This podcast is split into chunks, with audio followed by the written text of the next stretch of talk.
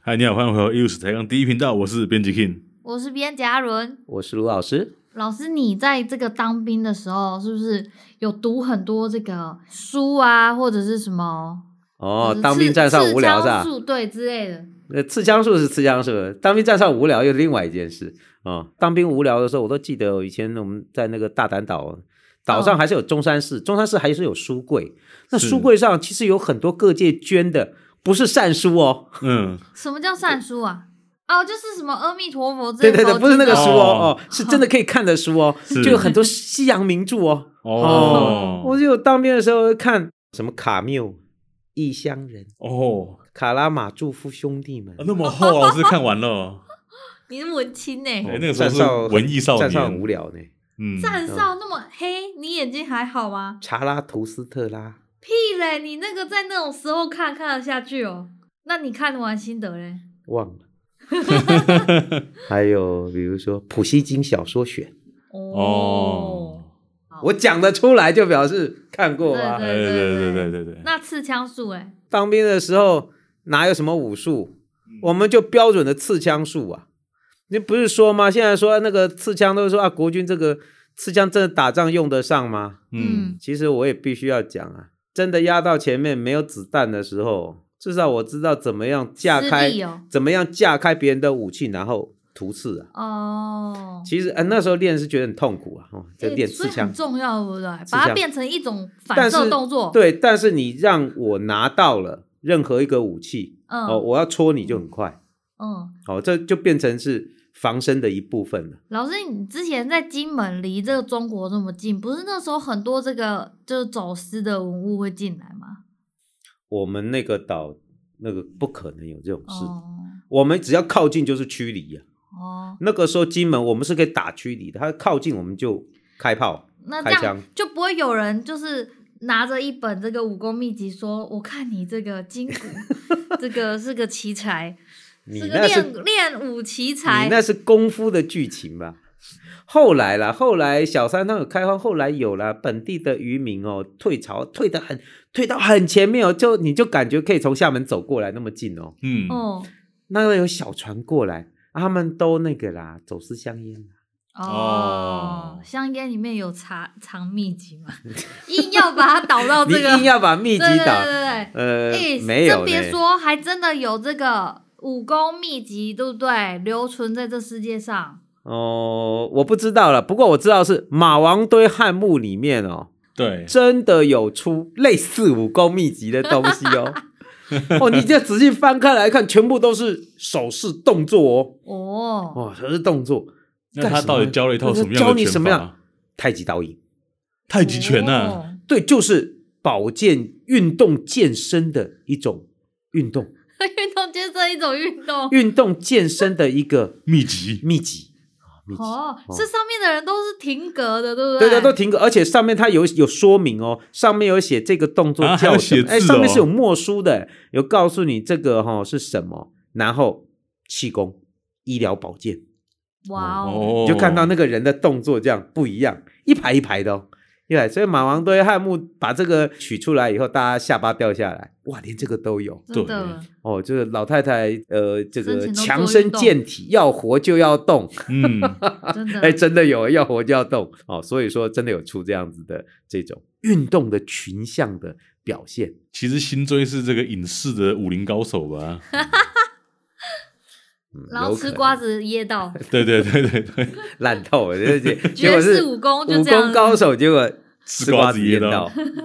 哎，老师，马王对汉墓还有出这个地图，哎， 有有地图，而且出了两笔地图。他画什么地图？哪个地方的啊？那个地图哦，经过分析起来很有趣哦，两个地图还不大一样哦。哦，一个是地形图，那个你说两千年前在中国古代的行政上的管制就已经有地图这种东西了，这对也要是反映出绘画艺术其实已经是实用性非常强了。在最早的那个艺术史名著《唐代的历代名画记》里面都有嗯讲到，是就是地图是很重要的绘画的功能。嗯那我们在汉朝的马王堆汉墓都看到那个两幅哦，有一幅是汉代的时候的长沙国南部地形图。对啊，他怎么知道？上面有写吗？哎，不是，你看他画什么嘛？他画的是湖南嗯南部涑水一带的流域图。哦，你就可以看到那个河流怎么流啊，然后流经哪里，然后上面写上字，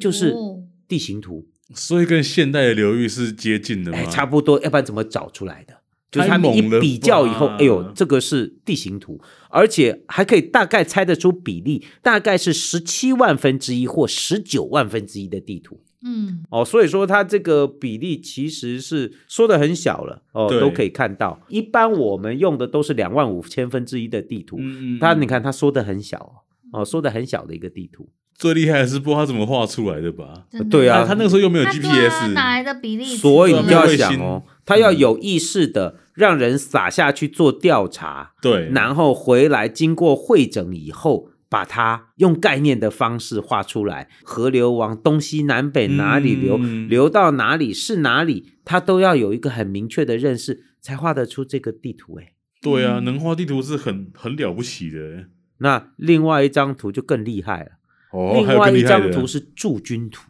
驻军图，就是我们等于我们说的军图了。哦，以前老师当兵的时候，哎呦，那个参二的业务里面都有管制地图，那个都是有那个军事的设施或军队驻扎，哎，它会标示的呢。嗯，哦，所以这幅画仔细看里面的内容，哎，吓一跳。除了地形以外，用比较浅的颜色表现河流山脉，嗯，对，它用比较深的颜色来画驻军的营地。嗯哦防区的界限都给你画出来耶。然后做这方面研究的专家对仔细去看它的比例，大概是八万分之一或十万分之一。哇，又更小了，驻军图啊、哦，更大一点，不是更嗯小，啊更大一点，更。大一点。哦，对，随便十七万哦，不好意思，对不好意对思，对嗯，所以说你说这个地图是不是非常罕见？是啊，非常罕见。真的找到地图的实物，两千年前，这就是一个重要的案例。好有趣哦！为什么要在墓葬里面放地图啊？人家是长沙国丞相嘛，哦，行政事务、地方边防、军队调度，他都管得到啊。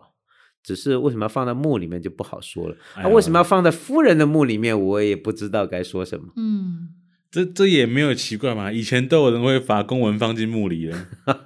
合理哦合理。 OK OK，老师，那他们这些绘画除了画在纸啊、绢帛啊这些材质上，有没有他们还会喜欢画在其他地方啊？汉代的绘画的另外一个大规模的运用，就是用绘画的手法装饰漆器，哦，漆器所以其实是漆画。嗯，哦，就是嗯说他用色漆来进行装饰。我们在马王堆，因为马王堆汉墓保存的非常好，我们在马王堆的棺材漆棺，嗯，那个棺材上啊，其实是大量的各式的漆的彩绘装饰，有红色的漆，有黑色的颜色，然后画出各样的云气纹。各种神仙怪物、各种精灵动物，哎，都有很多我们没有看过的，那个非常的特殊，它不是现实的生活的动物哦，嗯，每一种都是想象出来的神兽，或者是很怪异的生物哦，嗯动作也非常的奇特，然后长相也很奇特，都是想象出来的一种物种。他们画成这样子，是不是有可能就是用一些比较恐怖的形象去保护墓主 啊？有可能呢、只是说呃，详细的状况我们不知道。呃，你说这些生物或者是精灵神怪这些东西，可以跟什么对应？呃跟《山海经、呐那种对非像常山海经荒诞的哦内容都可以对应上面。它那个有些形态哦，其实《星际大战》你们都可以看到星际大战哦，那比种如很说，很奇怪的这个生物骑在一个很奇怪的生物上面，长得像马又不像马，鹿又不像鹿，狗又不像狗，嗯，哦，就一整个就是神奇。当时汉代的人就用七彩来表现各式各样的这些神兽，然后再用这个非常流畅的这个云气纹呐、嗯，然后嗯在棺板上面进行装饰，而且密密麻麻。啊密密麻麻的。他们看起来很像在云气之间走迷宫哎、哎，对对对对对，哎，说不定有一个开头跟结尾。其实根本是同一只同一组怪物在走这样子。呃，这就不知道了。就是说，这确实是一个比较难解的这个讯息，哎因为我大们概不永知远道解不开了。我们不知道它是什么东西。老师说到这个新追夫人的七官呢、他啊是用什么样的方式下葬的啊？古代的人哦，那个对像这个中古以前哦，那个棺材啊，都不是一层棺材，哦，它是套叠式的，所以是它你最里面那个叫棺，外面的其实叫椁，哦，就是一个木哦一个锅哦，是那个外椁啊，是一层一层套，跟那个俄罗斯娃娃一样。哦，一层一层一层套进去。马王堆那个七棺啊、七果啊，对其实呃，我们看到颜色都还不一样，哎有些彩绘哦是黑彩，有些呢是红彩，嗯，有些是各种彩色交错对哦，所以说它是果加棺要套好几层的啊。哦，要套好几层，那每一层其实都会修漆，然后进对行装饰。呃，所以它的那个呃纹饰哦是非常嗯复杂的，因为光是棺椁就好几层，对每一层画的还不一样啊，不同的技法、不同的题材就会在这些棺椁的表面被装饰出来。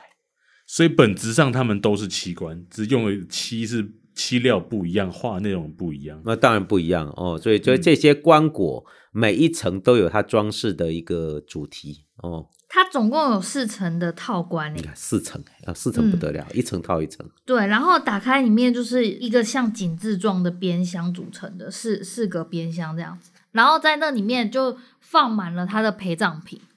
就是它等于它那个那个打开以后，大概就四边嘛，对比如说工具间呐、厨房啊，啊、哦这是这个个概念，呃这个储物间呐、每一间都有不同的功能啊，放的东西就会不大一样，嗯，哦，不是一股脑随便丢进去，没有没有没有没有，所以是分嗯像库房一样啊、嗯每一间就是一个储物空间。然后就一个套一个，一个套一个，最里面那个才是这个新追夫人。对对对，中间中间那一间就是外面是果，里面是棺，最里面躺的就是墓主，那我们上次讲的梯形波啊，是盖在哪一层呢？应该是盖在内棺上。嗯，最后一层，就是棺材下去以后，对，就把那个招魂帛。放放进进去，那马王堆哦，它这个漆画非常的成熟，也先反映出什么漆器制作的技术和品相啊。非常多元，在马王堆汉墓里面，大量的漆器被找到。马王堆汉墓没有什么陶瓷哦，啊，没什么陶瓷、没什么陶，瓷，嗯，因为对他们来讲，以长沙地区大概最高档的器物，不是青铜器哦，不是陶瓷器哦，嗯，漆器，呃，喜欢这个东西啦，漆器诶，专门做的高档的漆器那。他们日常生活就是用漆器吗？呃，从以他们的社会阶级来看，可能真的就是用这个哦，这个可能不只是作为一个陪葬用器，因为这些漆器它的品质非常的好，制作非常精美，重量非常轻，就是嗯最好的餐饮用器。在这些漆器上面哦，我们都还可以看到上面有那个铭文，上面写“代侯家哦，他们家的直接漆器写在上面定”，然做后的， “君姓食，君姓酒”，就是老板你喝酒吧，吃饭吧。就嗯是有一些铭文，然后成组成套的，像吃定时一样，盒子、盘子、碗一套一套的。祭器也是七鼎啊、七盒、七壶啊，一套一套的端出来，每一件都做得非常漂亮哦。这都反映出当时长沙地区漆器是非常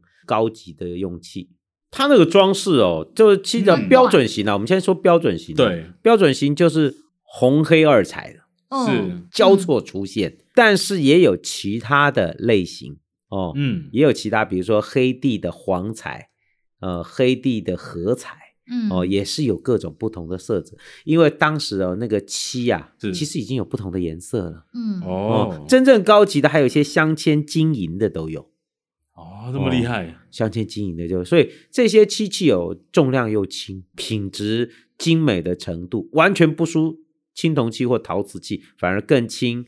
更没有异味。比如说嗯你用铜器，哎、都有铜臭味的。真的，哦，用陶瓷呢，有的太重，漆器是最方便的。老师，它这个纹样啊，就是都是一些几何的造型，比如呃说就涡卷纹啊，或者是线，就是线条，然后斜，对，就是几何的，这种几何性的这种缠枝纹，或者嗯是云区云缺纹，哦对云虚纹就是云纹，嗯，哦哦，这装饰性很强，所以它可能就变成一种连续的，嗯然后圆转的，很嗯富有装饰性的线条。有时候就是单纯的装饰哦，它可能不会做那种非常写实的表现，但是也要看个别的状况。有一些有一些的题材就会蛮特殊的，但是最流行的还是这种云气云气纹哦，嗯这种几何的缠枝纹是比较多。从他们的这个线条啊，说不定可以从里面找到这个黄金比例啊。哦，那个螺黄金螺旋，哦，对，黄金螺旋，嗯，哎，老师，它这个漆器的器型，我看起来好像跟青铜器有点像哎、哎，那当然了，这个时代哦，其实青铜时代还没有完全结束，所以你看哦，漆器、陶瓷，他们模仿的都是模仿青铜器。这是一个非常古典的认识，就是在对古典的概念里面，家国重器毕竟是青铜器，是，那可是你实用就不好用嘛，对，对阶级上面你也不能用嘛，不好用不能用，还有一个太贵嘛，哦，那漆器比较便宜，那最好的方式其实是用别的材质来代替，嗯嗯，哦，有又轻又美观，在生产上面它可能会取代了原先这种重金属的贵重金属的制作。哦，所以都反映出流行的趋势早就不是青铜器了，可是它模仿的还是一个嗯过去的传统。那在这个马王堆的汉墓里面，还有发现桌游哎、哦，你说有有一组那个桌游 组吗，啊对吧？啊有一组桌游哎、你是说六博啊？对啊，啊，六博，六博就是它其实就跟今天跳棋棋盘一样，对，哦，象棋的棋盘里面还有一些样小棋子、小道具，对对对对，这个就是当时的游戏，嗯，还哦有，这种游戏，六黑六白子，对然后呢，再二十颗的小棋子，然后四十二根的蒜头，然后呢，刮刀、骰子跟什么削刀各一件，然后骰子有十八面，分别就是哇哦一到十六，那还有两面去哪了？我也不知道哎、他就写这样子，好，反正就是对你看哦，因为保存的完整哦，从日常生活的餐饮用器，一直到这个游戏道具，嗯，对，哎，都可以被找到所以这一组墓真的出的很完整哦。那另外一方面，我们也要说，马王堆汉墓不是只有出这个漆器啊，对，还有一个就是很重要当时的物质文化，就是丝织品，丝织品哦，哦，大量的丝织品被找到。可是有对被保存下来吗？有啊有啊有啊，保存的很好，连老太太尸尸体都没有问题哦了，丝织品当然也没有什么问题。所以我们看到了汉代纺织工艺各种不同的代表性的案例，在马王堆的太侯夫人的服饰上都被找到案例哦。它那个汉代织品高度繁荣啊，所以还有不同的类型啊，嗯对比如说纱。哦纱，非常薄的薄纱，嗯，绢、罗、旗、锦各种织品哦，嗯丝织品。在马王堆汉墓里面都有发现，这些织品拿来作为上身的衣服、下面的裙裳、手套、鞋子，而且有的品质很好，是而且在织品上面还会装饰绣纹。哎，哦先说好，织是织，绣是绣啊，嗯绣是绣在织品上面的图案装饰，所以在马王堆汉墓还可以看到很多是带绣的绢嗯，很厉害呢，啊、带绣的绢，带绣的织品。而且它的花纹很多也都是这样，就是比较短，比较就是那种云卷纹的样子。对，流行，你说这个流行的对一些细节跟漆器上有些是有一模关系一的样哦，他们会流行某些特定的花草纹，某些特定的装饰的纹样，非常流行。而且我觉得真正刷新我们对汉代艺术认识的，大概就是这些服饰，对不对？你很难有机会汉代的服饰留到今天都，然后还被找出来，因为是有机材质，对啊所以很多时候都烂掉了。这一批出来真的很惊人呢。马王堆汉墓最最珍贵的，它它没烂呐、那个很多的织品还穿在老太太身上，或者是裹在她的那嗯个棺材里，一件一件取出来的时候，其实让我们看到了汉代丝织品工业的这个高度的发展。话说他那个丝织品那个衣服啊，螺丝棉袍啊，他那种棉袍，它的袖口不是我想象中那种大袖口、欸，那是就是它袖口比较窄啊。哦，都是窄袖的，呃，窄袖的袖筒，对不对？对啊然后衣摆都很长，这个很多我们叫深衣啊，就是它的衣服是用卷的，跟卷嗯春卷一样裹在身上的。哼哼，哦，两个袖筒穿好以后，胶韧式的对缠住身体，然后再用带子固定。哦，这都是很古典的汉服啊。是哇，汉服迷知道复原这个东西，对对对对，定可以很可以，兴奋当然可以，当 然可以，因为对啊，那个很多保存状况都很好。马王堆还有出一些这个动物的骨头、哎，哦，就是里面有那一应该些就是贡品了吧？骨脉啊、骨脉之类的，什么叫古麦？就是它它有带进去的一些麦麦子，就是它吃吃的东西。说到吃的东西哦，嗯，我们最近台湾最缺什么？蛋蛋对，马王堆有出一整笼的鸡蛋，一整篓的是哦鸡蛋，一个方的竹编的篓子，还有盖子。考古学家把那个竹篓打开，一窝小两鸡，不是以我小感，觉很臭哎、感觉很臭，因为鸡蛋不是会就放很久是很就是臭一篓鸡蛋，那个鸡蛋蛋壳啊什么都还保存的很完整。那里面有蛋黄 吗？嗯，可能已经就不见干了。掉了。对，就是一整篓的鸡蛋哦。嗯，哦，只有在新追的墓里面有出粮食哎、然后呢，里面比如说有稻啊、麦啊，然后梨啊、梅子啊、杨梅啊、芥菜啊，然后呢，动物的话则是有这个兔子啊，而且是华南的兔子哦，哦，连华南兔都知道啊，然后家犬、猪、梅花鹿、黄牛、绵羊，然后还有一只这个西汉的天鹅哎、的骨头，你看哦，所以说这告诉我们，就是说考古学的专业其实哦，包含的面向非常广。嗯像这种就是所谓的动物考古学，就是说你说这些动物能不能辨识出来？当然可以。动物考古学对于辨识各种动物，他们就可以进行分析，比如说当时的自然环境生态，或者是当时的人的餐饮生活，这个蛋白质、淀粉的摄取方式，其实都可以有更多深入的认识。这些东西有的可以对应文献呢，嗯，有的却会呈现文献没有记载的事情。马王堆的分享呢，我们暂时在这边算是告一个段落了。当然，里面还有一些帛书啊等等一些文字资料，如果有兴趣有听众可以去网找一些马王堆的资料来看。马王堆里面还有非常非常多有趣的东西。但是因为汉朝的文明非常多，还有一些画像石啊、画像砖啊、陶瓷啊、陶俑等等的。那接下来几期节目呢，我们会一一再跟各位分享汉代的其他类型的艺术作品。